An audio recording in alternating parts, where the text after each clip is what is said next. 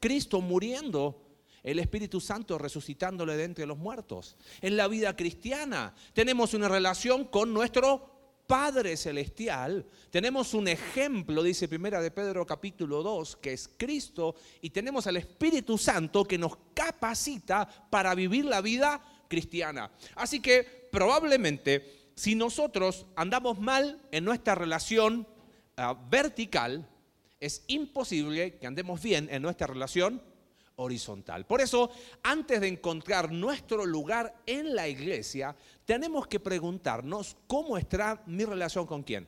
Con Dios. Y el domingo anterior, con eh, predicador, ¿era primera vez, Ale, o no? ¿Sí? ¿No? Segunda. Muy bien. Tuve el privilegio de escucharle, aunque no estaba, eso hace la tecnología, ¿no? Aprendimos cómo el Espíritu Santo, ¿no es verdad? Eh, nos une a un cuerpo, ese cuerpo, el Espíritu Santo a cada uno nos capacita y juntos nos edificamos como iglesia. Y solo a manera de introducción, acompáñame ahí a Efesios capítulo 4, por favor, que fue el, el texto que estuvieron estudiando el domingo pasado, solo para introducirnos en esto de esferas.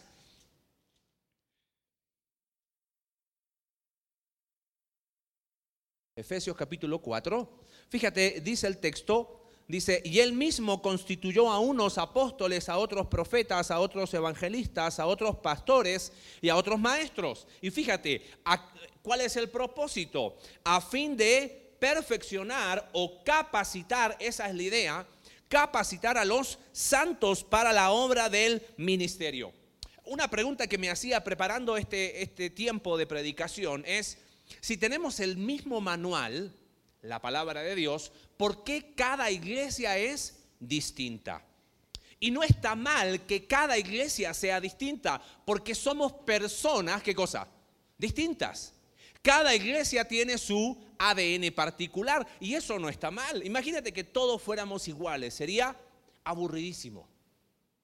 Ahora, lo que tenemos que quizás entender es que antes que el ADN propio de la iglesia, ¿está qué cosa? el manual de la iglesia. ¿Y cuál es el manual de la iglesia? La palabra. Antes de ser, y lo hablo con el cariño y el aprecio que les tengo y me hago parte del, estudio esta mañana, antes de ser conexión vertical, ¿qué somos? ¿La iglesia de quién? De Cristo. ¿Me capta la idea? Por eso hay cosas que le podríamos llamar principios no negociables. Si usamos tres o cuatro o veinte guitarras, eso son formas, ¿me entiende? Son cosas particulares de cada iglesia y que hacen a ese ADN particular. Sin embargo, los principios no negociables se llaman no negociables ¿por qué? Porque no se negocian, ¿no? Brillante lo, que dije. Porque no, no lo vamos a cambiar ni en México, ni en del otro lado del mundo, ni en 100 o 200 años más, si es que el Señor no viene antes. Eso no se cambia. Y según este texto de Efesios, que es el que terminaron de ver el domingo pasado, yo veo dos cosas aquí, solo bien, bien rápido. Hay funciones distintas en el cuerpo de Cristo. ¿Es correcto eso? Permítame el énfasis. Hablo de funciones más que posiciones. Porque si yo digo que hay posiciones distintas, ¿qué estoy enfatizando? Que uno está en una posición acá y el otro está en una posición más bajo. Cuando hablamos de funciones, hablamos de que todos somos parte de un cuerpo donde cada miembro es qué? Importante. Donde aún los que parecen más débiles, dice Pablo en 1 Corintios capítulo 12, son los más necesarios. Por eso, en vez de hablar de posiciones, hablamos de qué? Funciones. Y, la función del ojo en el cuerpo no la cumple nadie más. Lo mismo la función que hace la mano. Por eso en la iglesia de Cristo tenemos distintas funciones. Y en ese pasaje de Efesios, ¿cuáles son las dos funciones que uno podría ver claro? Vemos por un lado a líderes capacitando a los santos para la obra del ministerio. ¿Me capta la idea? Ahora, ojo, eso no significa que hay una casta especial. Acá estamos los pastores. Besadme el anillo. No, no, nada que ver. ¿Ok? Está hablando de que hay personas que tienen una función que es capacitar a quién? A los santos, según Efesios, para la obra del ministerio. Nada más.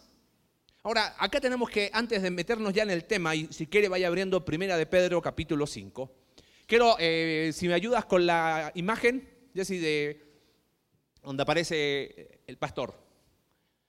Eh, soy un desastre con esto, siempre hago y después hago lo que quiero, perdón. Va, va a sufrir allá mi amiga. ¡Ay! Perfecto ahí. Tenemos por un lado iglesias que yo les llamo iglesias no pastor. Mira, en, el poco tiempo, somos relativamente jóvenes con mi esposa, Dios nos ha dado la gracia de conocer iglesias en distintas partes del continente de distinta denominación. Todas dicen ser basadas en la Biblia, pero no hay ninguna igual a otra. Ahora, hay algunas que son iglesias no pastor. Ellas dicen, no, en esta iglesia nadie está sobre alguien. Acá todos hacemos todo. ¿Y cuál es el problema cuando todos hacen todo? Nadie hace nada. El tema de, no, porque ¿dónde aparece en la Biblia? Aparece pastores, aclaro, eh, no, no vamos a hacer una clase ahora, pero cuando la Biblia habla de ancianos, habla de pastores, habla de obispos, habla de la misma persona. Habla de personas que estaban en una posición o función. Función de liderazgo de ser cabeza, de orientar, de guiar. Así que las iglesias que eh, les llamaríamos iglesias no pastor están yendo contra un principio que bíblico. Y en la práctica vemos que son iglesias que no crecen. Son iglesias que no sustentan, por ejemplo, a su pastor. Y dicen, no, porque la Biblia es claro en sostener a la persona que Dios, a las personas, porque son siempre plural, que Dios ha puesto en el liderazgo de la iglesia. Ahora, vámonos al otro extremo. Iglesias, dijimos, en ese estaban las iglesias no pastor, acá están las iglesias pastorcéntricas. ¿Viste? El otro día estuvimos en una iglesia y me llamó la atención que constantemente el pastor recalcaba que él era el pastor de la iglesia. Mm, aquí no, algo no me cierra. Yo no tengo que andar diciendo, hola, soy el pastor. Bueno, pero yo como su pastor, sí, porque como soy el pastor, se lo estoy pidiendo. Y aunque ustedes lo pueden hacer, pero como soy su pastor, sí, yo tengo, yo no le mando diciendo a mi hija cada rato, hey, soy tu papá, soy tu papá, soy tu papá, si sí lo sabe. ¿No? Entonces, esas iglesias pastorcéntricas generalmente eh, eh, da lugar a muchas cosas peligrosas. A soberbia, a orgullo, a, hay una palabra que vamos a usar esta mañana, abuso espiritual eh, da lugar a una parálisis de los santos. Entonces la gente está, ¿y para qué está el pastor? Que él haga, para eso le pagamos, ¿no? Y vaya que le pagamos, y empieza la murmuración. Y no, y no solamente da lugar a la murmuración, da lugar a la crítica, porque como pagamos por ir a ver al pastor predicar, hoy, pastor, este domingo estuviste ahí nomás, ¿eh? Como que no oraste mucho, ¿no? A ver, vamos a hacer eh, la, evaluación de la predicación de este domingo. Uf, apenas aprobado. Entonces surge la crítica, la murmuración, surge ah, la parálisis de los santos, nadie hace nada. ¿Cómo deberíamos funcionar como iglesia? Primera de Pedro capítulo 5. Pedro nos da algunos consejos. Y, al ir ahí a Pedro, ¿quién es la, ¿cuál es la única cabeza de la iglesia? ¿Cuál es la única cabeza de la iglesia? Cristo. La cabeza dejó instrucciones.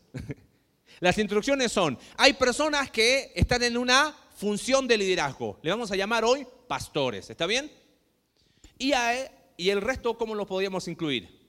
Todos. ¿Ok? No, nos llamemos laicos, que no es una palabra bíblica y que generalmente termina eh, paralizando el corazón. ¿Ok?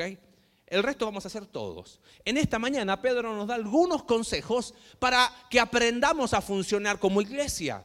Y mira qué interesante que lo da Pedro, que fue quien estuvo cuando Jesús dijo, yo edificaré qué cosa.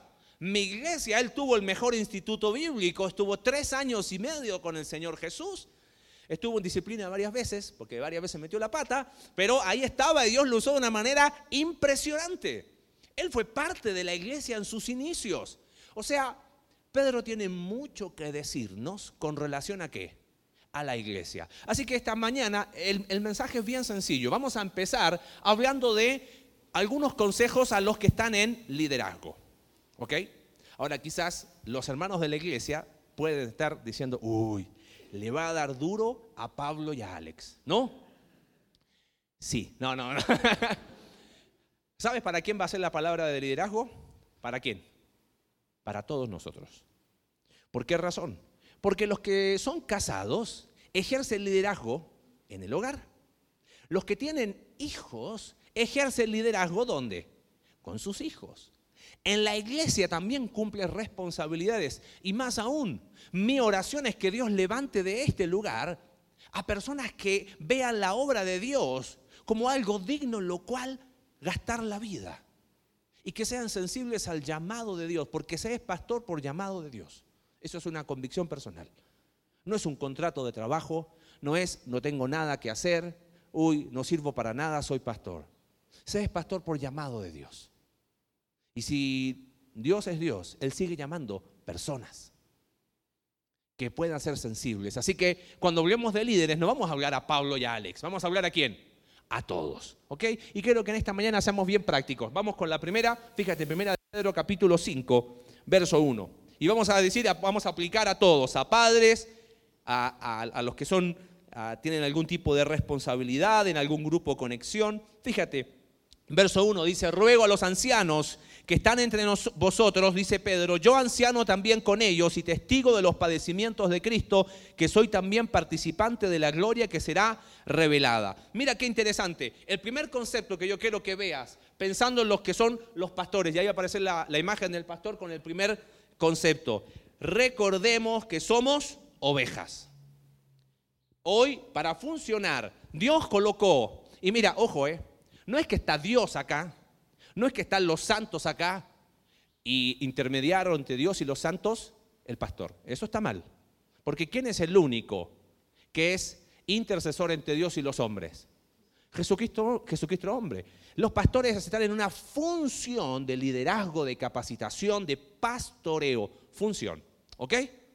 Ahora, palabras a ellos que nos aplican a todos. En primer lugar, recordemos que somos ovejas. ¿Por qué hablo de esto? Fíjate que Pedro podría haber dicho, Mira, tenía autoridad Pedro para decir, yo estuve con Jesús, así que les voy a dar un consejo. ¿Podría haberlo dicho así? Hey, yo caminé sobre el mar. Mira, me voy. Y caminó. ¡Wow! Yo fui testigo ocular de la resurrección de Cristo. Es más, a mí se me dieron las llaves del reino. Yo fui el que predicó en Pentecostés. Te lo digo de otra manera. Pedro podría haber dicho, queridos ancianos, ancianos es igual a pastores, él, les escribe en ese capítulo 5 a pastores, él podría haber dicho, hey, yo Pedro, miembro fundador del movimiento cristiano. Podría haberlo dicho, ¿no? ¿Sí? Es más, él podría haber dicho, si vas a donde empezó el cristianismo, ahí está mi placa. ¿ah? Pero Pedro no apeló a eso. Pedro, fíjate que dice, hace un ruego. O sea, él no se olvida que Él es qué? Oveja. Dice, ruego a los ancianos, a los pastores que están sobre, bajo o entre. Entre vosotros. ¿Te das cuenta? Somos iguales, pero con una función distinta. Yo, pastor también, con ustedes. Mira, el, principio aquí para los que son líderes, para ser enseñador, nunca debo dejar de ser aprendiz, alumno. Para ser un consejero, nunca debo dejar de ser un aconsejado, seguir recibiendo consejo. Para ser un pastor, nunca debo dejar de ser oveja. Porque hay otras personas que también están sobre mí. ¿Me, capta la idea? Primer consejo, no nos olvidemos, recordemos que somos ovejas, no hay posición, qué peligro el creernos algo. Somos simples mortales en una función. Como padre lo mismo, como esposo lo mismo, como pastor de la iglesia lo mismo. Segundo concepto, vamos a ir bien prácticos esta mañana. Fíjate, capítulo 2, o sea, el dice apacentad la grey de Dios que está entre vosotros, cuidando de ella. La idea de apacentar es pastorear, grey habla de ovejas, pastoreen las ovejas. ¿De quién son las ovejas? Dice el versículo, de Dios, que están entre vosotros cuidando de ellas.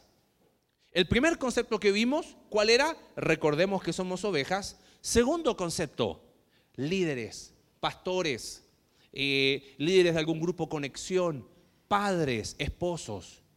No solamente recordemos que somos ovejas, en segundo lugar, pastorear es nuestra función. ¿Y qué hace un pastor? Pastorea. ¿Y qué más? Mira, qué interesante, si puedes después buscar cómo funciona la vida pastoril, ¿qué hace el pastor? El pastor no hace todo por la oveja, pero hace todo aquello que la oveja no puede hacer sola. La guía a pastos, pero no es que le dé alimento en la boca, la ovejita tiene que ir y mascar su pasto. Es cuidar. Mira, eh, podemos hablar tanto de esto, pero el concepto de pastorear el rebaño tiene que ver con entregar tu corazón a la gente. Padre, pastoreas a tus hijos. Hay que conocerlos, hay que estar. No se pastorea desde detrás de una oficina a los hijos.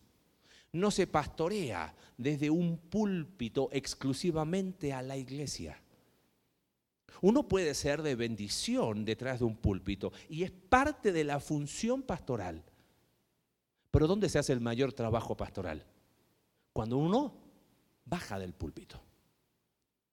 Un hombre, y es una frase muy repetida, pero un hombre siempre lo decía, un pastor debe oler a qué? A oveja. ¿Cómo se sabe que un pastor es pastor? No sé si has estado con algún pastor de ovejas y conoces lo que es ese tipo de animales, huelen, ¿eh? este es pastor, ¿no? Huele a oveja. Bueno, del punto de vista de iglesia, tú te das cuenta cuando hay alguien que es pastor y que no necesariamente necesita el título de pastor, pero él está siempre preocupado de las personas, llamando, cubriendo sus necesidades, cómo te puedo ayudar. Eso es pastorear. Hoy vivimos en un tiempo en que se habla de muchas modas, de programas, de formas, busquemos la mejor estrategia para que la iglesia crezca. Y no está mal. Pero queridos líderes, si dejamos de pastorear, dejamos de ser pastores. ¿Capta la idea? Pastorear es nuestra función.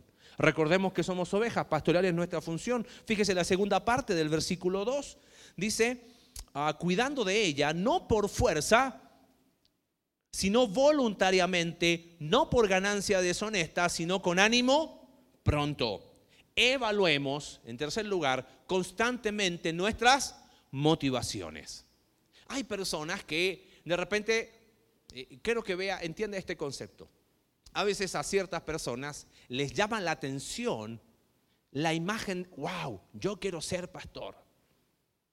Mira, siempre respondemos a un porqué como pastores, como padres, como esposos, tenemos que constantemente evaluar nuestras motivaciones. Es muy, muy fácil equivocar ahí. Mira, este concepto, eh, eh, Pedro lo dice, cuidando de ella, dice, no por fuerza, o sea, bueno, soy pastor, no me queda otra, esa es la idea, sino voluntariamente. ¿Ves? ¿Qué te motiva a ser pastor? Que Dios me llamó. Mira, hermano, eh, servimos a Dios hace ya varios años atrás. Y te puedo decir algo de lo más profundo de mi corazón. Es algo que yo no elegí. Si yo hubiese elegido, desde el punto de vista humano, hubiese elegido hacer plata con mi carrera. Porque eso es lo que está en el chip de cada uno de nosotros. No es que uno se siente útil, ah, yo sería un súper, no, no, no, uno es un inútil. Dígame, no hay ningún problema, uno es un inútil. Pero Dios te usa. Y Dios te llama. Eh, la hora silenciosa hoy fue en el libro de Amós. Y, es interesante, en el capítulo 7, Amós fue un profeta que estaba en una, en una aldea, pastor de ovejas. Y Dios lo lleva a un santuario idolátrico en el norte. Y de repente le dicen, oye Amós, ¿y tú de dónde saliste? Y Amós dice algo impresionante en el capítulo 7. Dice, mira, yo no soy profeta ni hijo de profeta. Te lo traigo a 2016 Mira, no soy pastor ni hijo de pastor. Lo único que sé, yo estaba detrás del ganado, estaba ahí y Dios me llamó. Así que por eso estoy acá. Motivaciones. Tenemos que evaluar constantemente nuestras motivaciones. Mira, uno puede estar en el lugar correcto. Estás acá en la iglesia de Conexión Vertical. Puedes estar haciendo lo correcto, sirviendo al Señor, siendo parte del liderazgo. Es más, puedes estar con las personas correctas. Sí, tengo mi equipo de trabajo, genial. Podemos tener los resultados correctos. Ya tenemos dos servicios, ha llegado gente nueva. Hoy personas dan el paso de obediencia e identificación que es el bautismo. Pero si tenemos motivaciones incorrectas, todo será heno, madera y hojarasca. Es importante las motivaciones. Es que es lo que Dios, Cristo en su tribunal va a evaluar.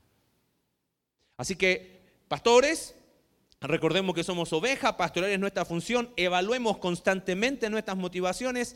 Versículo 3, no como teniendo señorío sobre los que están a nuestro cuidado, ahí nomás, no como teniendo señorío sobre los que están a vuestro cuidado. Y la idea es no creyendo que somos superior y puedo usar esa función, transformarlo en una posición. Yo puse ahí algo que quizás te va a llamar la atención. En cuarto lugar, cuidemos el corazón. Y esto no es una frase mía, es el título de un libro que hace años atrás leí, te lo recomiendo. Cuidemos el corazón del sutil poder del abuso espiritual. Pastores, te lo digo como lo dijo Pedro, pastores con ustedes, queridos amigos, porque los considero amigos a Pablo y a Alex. Cuidemos nuestro corazón del sutil poder del abuso espiritual. Mira, he estado en iglesias donde he escuchado, yo no le doy permiso para que usted haga eso. O sí, ahora yo les doy permiso porque como pastor les doy permiso. Mira, como pastor, yo no estoy tranquilo con tu decisión, no lo hagas. Sí, yo puedo aconsejar, es correcto. Pero yo decidir por otros, ah, y ojo, eh, no tocarás al ungido de Jehová. Así que, dos metros de distancia, bésame el anillo, ¿no? ¿Sabes cuánta gente hay en el pueblo de Dios herida? destruida por personas que no entendiendo su función, no cuidaron su corazón del sutil poder del abuso espiritual. Y quizás suena fuerte esa palabra abuso, pero es que es así. Porque quieras o no, uno ve a las personas que están en esa función de liderazgo como las personas que Dios ha puesto, ¿o no? Y uno va a pedirles un consejo y uno espera que el consejo de ahí, uno dice, wow, Señor, háblame a través del consejo. Por eso, querido hermano, ora por tu pastor. Ora y, sosténlo y, ayúdale y lleva con él la carga. Porque qué responsabilidad es pararte acá, abrir la palabra y hablar en el nombre de Dios. Perdón la expresión, cualquier payaso lo puede hacer. Pero hacerlo a la manera de Dios wow, te hace transpirar de una manera única. Por eso es necesario que cuidemos el corazón. Por eso Pedro, ¿quién más que Pedro? Hey, no como teniendo señorío sobre los que están a vuestro cuidado. En último lugar, último consejo, sino como que dice, ah, verso 3, sino siendo qué cosa? Ejemplos de quién? De las ovejas. En último lugar, el quinto consejo, Hoy estamos buenísimos en el tiempo. Me va a dar para la otra parte. Hoy sí vine así con el, con el reloj. En último lugar, dijimos, recordemos que somos ovejas, pastorear es nuestra función, líderes, evaluemos constantemente nuestras motivaciones, cuidemos el corazón del sutil poder del abuso espiritual y en quinto lugar, no hay mucha vuelta. Ejemplo, ejemplo, ejemplo, ejemplo, ejemplo, ejemplo, ejemplo. ¿Y qué más? Ejemplo. ¿Hay algo más poderoso que el ejemplo? humanamente hablando. Los recursos sobrenaturales, la palabra, el Espíritu Santo, la oración, el cuerpo de Cristo. Pero del punto de vista humano, pocas cosas impactan más que el ejemplo. Hablo a esposos. Pastoreas a tu esposa. Sé ejemplo. Sé ejemplo. Padres. Pastoreamos a nuestros hijos. Seamos ejemplo. Es que ellos quieren ver. Mira, a mí me llama la atención, en Juan capítulo, no lo busquen, Juan capítulo 12, llegan unos griegos y buscan a Felipe. Y ellos iban a adorar a Jerusalén. Y dicen una expresión que a mí en los últimos meses me ha calado en el corazón. Ellos le dicen, queremos ver a Jesús. Hombre, ¿sabes qué dice tu esposa? Quiero ver a Jesús. ¿Sabes qué dicen tus hijos? Padre, quiero ver a Jesús. Pastores, ¿sabes qué dice la iglesia? Queremos ver a Jesús. Ahora, Jesús hubo uno solo. ¿Estamos? Entonces, no estamos hablando de perfección. No estamos hablando de eh, ser inmaculados, ¿no? Pero estamos hablando de ejemplo. De me equivoco, pido perdón. Les hablé duro, perdón. Pero ejemplo, ejemplo. Hay recompensa, dice, cuando aparezca el príncipe de los pastores, vosotros recibiréis la corona incorruptible de gloria. Y terminamos en los últimos 12 minutos que nos quedan. Bueno, hablamos a los pastores. Y quizás tú dices, bueno, que termine la predicación porque no, ahora nos toca a quién? A todos. Y si bien recién hablamos a pastores, pero dijimos que aplicaba a quién? A los que somos esposos, a los que somos padres, a los futuros pastores que Dios va a levantar de la iglesia. Eso, vamos, dos que tuvieron fe. Bien, y fíjate cómo dice el versículo 5, dice, igualmente jóvenes, y aquí no, no es que se refiere solo a los jóvenes de edad, es en contraste a los ancianos, porque mira lo que dice el 5, jóvenes, estad sujetos a los ancianos, subraya esta palabra, y, ¿qué dice? Todos sumisos unos a otros, ¿ves? No es que uno está acá y es como, este es el intermediario entre Dios y los hombres, mi pastor. No, sumisos unos a otros todos, Dios coloca personas en función de liderazgo. Y vimos los consejos que Pedro les da. Pero ahora Pedro termina dando consejos a todos. Y fíjate el primer consejo que da. Dice, todos sumisos unos a otros, revestidos de, ¿qué cosa? Humildad, porque Dios, subraya ahí, resiste a los soberbios y da gracia a los humildes. Primer consejo para todos, iglesia, conexión vertical, eliminemos la soberbia, mayormente la espiritual. ¿Sabes por qué surge la crítica? Por soberbia. ¿Sabes por qué empezamos a murmurar de las personas que están en liderazgo? Por la soberbia. ¿Sabes por qué nos empezamos a comparar? Por la soberbia. ¿Sabes cuando empezamos a decir, wow, debemos ser la mejor iglesia en Querétaro? Soberbia. Porque mira, el crecimiento que hemos tenido, soberbia. Dios, ¿qué hace con los soberbios? Resiste. Y la palabra resiste, que Dios moviliza sus tropas contra él, es una expresión muy fuerte. Es como si Dios te tratase como si fueras su enemigo. Wow. Qué profundo. ¿Y puede haber soberbia espiritual? Claro. Sí, porque la verdad somos los mejores, es, verdad. No, no somos, somos lo peor. Somos escoria y Dios de ahí nos rescata y nos usa. Es que Gálatas capítulo 6, versículo 3 dice una verdad muy profunda. Dice, el que cree ser algo no siendo nada, a sí mismo se engaña. No somos nada. ¿eh? Nuestro valor lo da Cristo en nosotros. Así que, primer concepto, eliminemos esa soberbia espiritual que lo único que nos lleva es a crítica, nos lleva a murmurar. perdón, hay un concepto. Dice sumisos unos a otros. Eh, fíjate, te lo voy a leer en Hebreos. Dice el capítulo 13, Obedeced a vuestros pastores y sujetaos a ellos, porque ellos velan por vuestras almas como quienes han de dar cuenta. ¿Quién ha sido la única persona perfecta en la tierra? Cristo, ¿correcto? Por eso la sujeción es un acto de fe y obediencia irracional. La esposa es la ayuda idónea de su esposo y tiene que estar sujeto a un hombre perfecto, a un imperfecto. Así que, mujeres, perdón, pero su esposo va a seguir siendo un qué? Imperfecto. La iglesia, sujetos unos a otros y sujetados a vuestros líderes que son perfectos, es que no son perfectos. Sí, lo sabemos. Desde antes de la fundación del mundo lo sabíamos. Por eso hay que eliminar la soberbia. ¿Se da cuenta?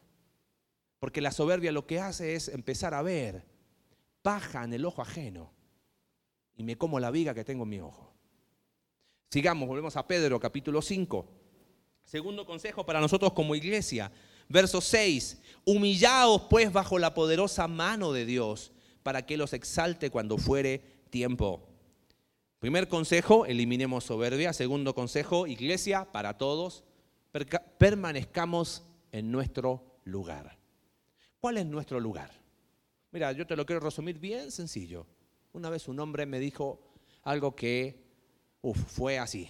Me dice, mira Marce, nunca, nunca aspires a ningún lugar. Nunca aspires a ningún título. Nunca aspires a tener una oficina en algún lugar, a tener tu plaquita ahí. Dice, el único lugar que un cristiano puede anhelar con todo su corazón es un pedacito chiquitito a los pies de la cruz. Nada más. Ese es mi lugar. Humillaos pues bajo la poderosa mano de Dios. Este no es nuestro lugar. Dios usa a los chicos de la alabanza, gloria a Dios por ellos, pero este no es su lugar. Ay, yo también canto y canto muy bien, ¿y por qué yo no? Este no es nuestro lugar. ¿Cuál es nuestro lugar? Un pedacito bajo la cruz. Humillaos. ¿Ves?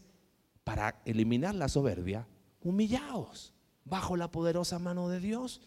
Tercero, fíjate, dice, echando toda vuestra ansiedad sobre Él porque Él tiene cuidado de nosotros. Marce, pero es que si tú conocieras a Pablo y a Alex, sí los conozco. mira, ellos, mira, mira lo que voy a decir. Yo me siento en, en confianza para decirlo. Y si no, lo voy a decir igual. ¿Ellos pueden? No. No pueden. Humanamente hablando, no pueden. Dios les ha puesto en una, dijimos, función de qué? Liderazgo. ¿Son perfectos? No. ¿Pueden? No pueden. Son los recursos divinos satisfaciendo necesidades humanas por medio de canales amorosos, nuestros pastores, para la gloria de quién? de Dios. Entonces, cuando estés preocupado, ¿y cómo lo vamos a hacer cuando llegue más gente? Echa tu ansiedad sobre Pablo, dice el versículo. No, échala sobre Alex, que él, él se equivoca menos. No, échala sobre Lalo, que le está ayudando. Échala sobre quién? Sobre Cristo. ¿Sobre quién están puestos tus ojos, hermano mío? ¿Sobre líderes humanos? Vas a chocar contra la pared. Y que conste que te avisé. Confiemos en el poder de Dios, echando toda vuestra ansiedad sobre Cristo, sobre Él. Él cuida de nosotros. Y ora por tu pastor. y sosténle. Y anímale. En cuarto lugar, fíjate, verso 8. Sed sobrios y velad, porque vuestro adversario, el diablo, como león rugiente, anda alrededor buscando a quién? Devorar. En cuarto lugar, nuestro enemigo está donde? Afuera. ¿Cuál es el enemigo de la iglesia conexión vertical? Es el diablo. No es el que está sentado al lado tuyo, no es el que viene al segundo servicio y por eso no viene al primero porque no se lleva contigo. Nuestra iglesia va a empezar en una espiral descendente cuando empecemos a ver a enemigos puertas adentro. Somos un cuerpo. Cuando la mano ve como enemigo a su cara, cuando uno se da de cachetazos, nada más, ¿no? Somos un cuerpo, nos necesitamos los unos a los otros. El enemigo está afuera, no está acá. ¿Y qué hacemos con las diferencias? Bueno, las resolvemos o no. Mira, diferencias pueden ser resueltas y aún si hay diferencias, Pablo y Bernabé, no Pablo de Gilio, uno más viejo, ¿no? El Pablo de la Biblia, tuvo diferencia con Bernabé. Y cuando vieron que que no podían seguir juntos, decidieron, tú vas por acá, yo voy por allá. Pablo no, no lo ves hablando mal de Bernabé, Bernabé no lo ves hablando mal de Pablo. Y Dios usa hasta su diferencia para extender su reino. Pero el enemigo está dónde? Está afuera, queridos. Tu pastor no es tu enemigo. Ah, pero es que me dio duro. Tu pastor no es tu enemigo. Tu hermano en Cristo no es tu enemigo. El que está a cargo del grupo Conexión no es tu enemigo. Ah, pero es que me dio duro. No es tu enemigo. Terminemos el pasaje, versículo 9, al cual resistid firmes en la fe, sabiendo, dice, que los mismos padecimientos se van cumpliendo en vuestros hermanos. ¿En dónde?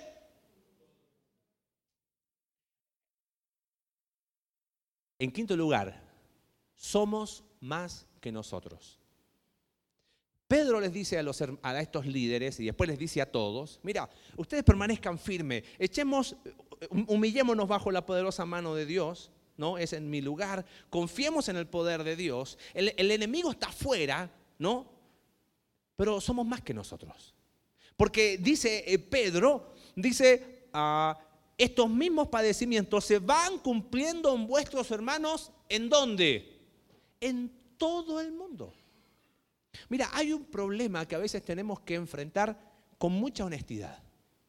Le podemos llamar síndrome ombligo, ¿no? Nos miramos el ombligo y somos quién? Nosotros.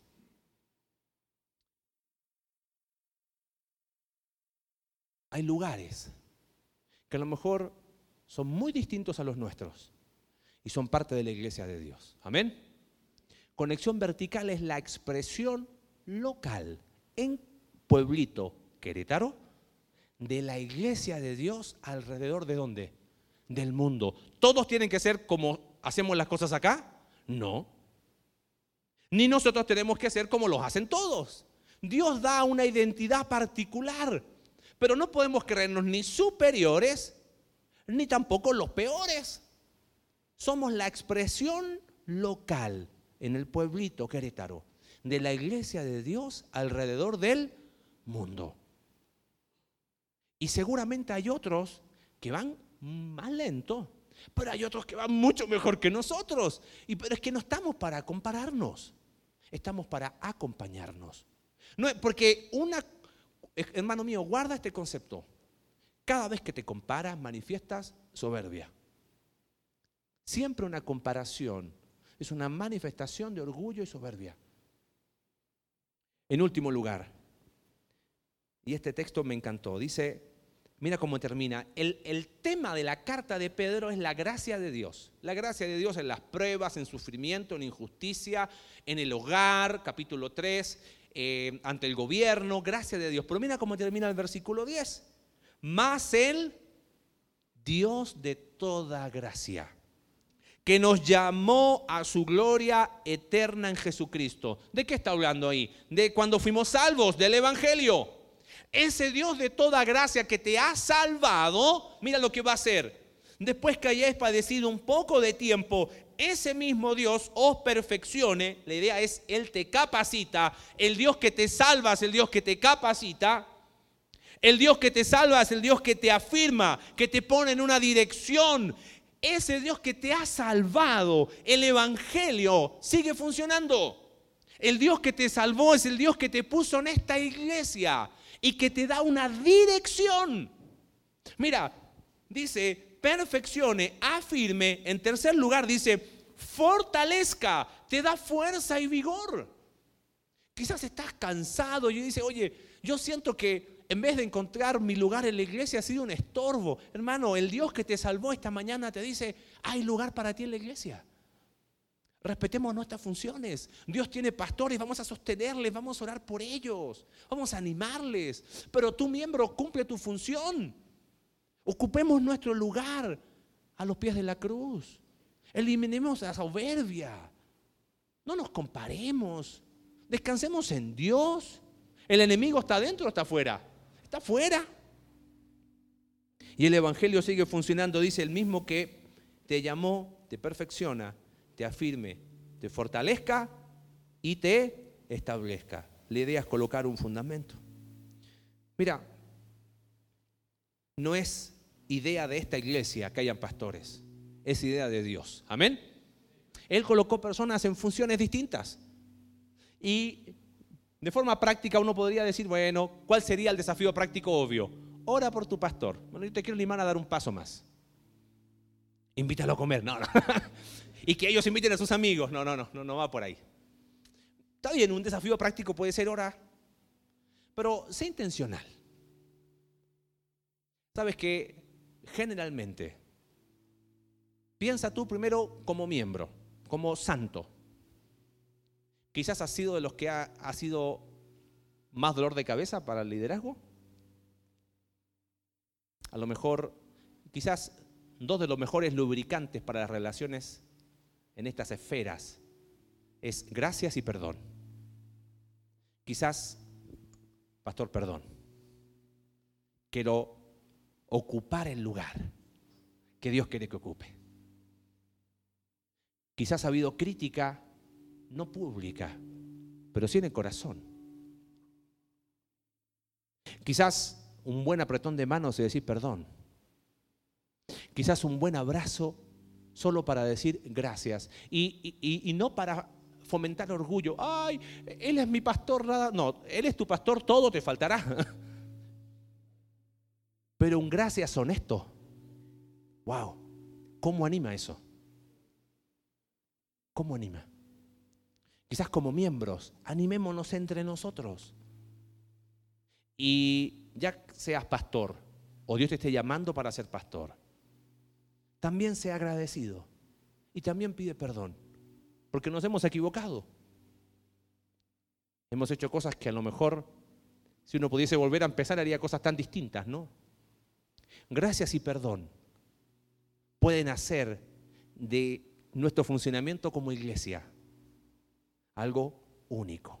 Amén. Señor, en esta mañana, gracias por tu palabra.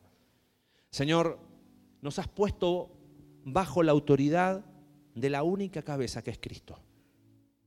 Señor, y esa cabeza dejó un modelo, dejó personas en una función de liderazgo para que cumplan esa función, para que pastoreen, para que, Señor, eh, sean capaces de cuidar su corazón, para que lo hagan, Señor, agradeciéndote. Padre, nos has puesto a todos nosotros como partes de un cuerpo espectacular. Tu cuerpo, el cuerpo de Cristo. Danos de tu gracia para que, Señor, en la medida que crezcamos en nuestra relación contigo, en nuestra relación con las personas que tú has puesto en esta función de autoridad y liderazgo, seamos la iglesia que tú quieres que seamos. Oramos en el nombre de Jesús. Amén.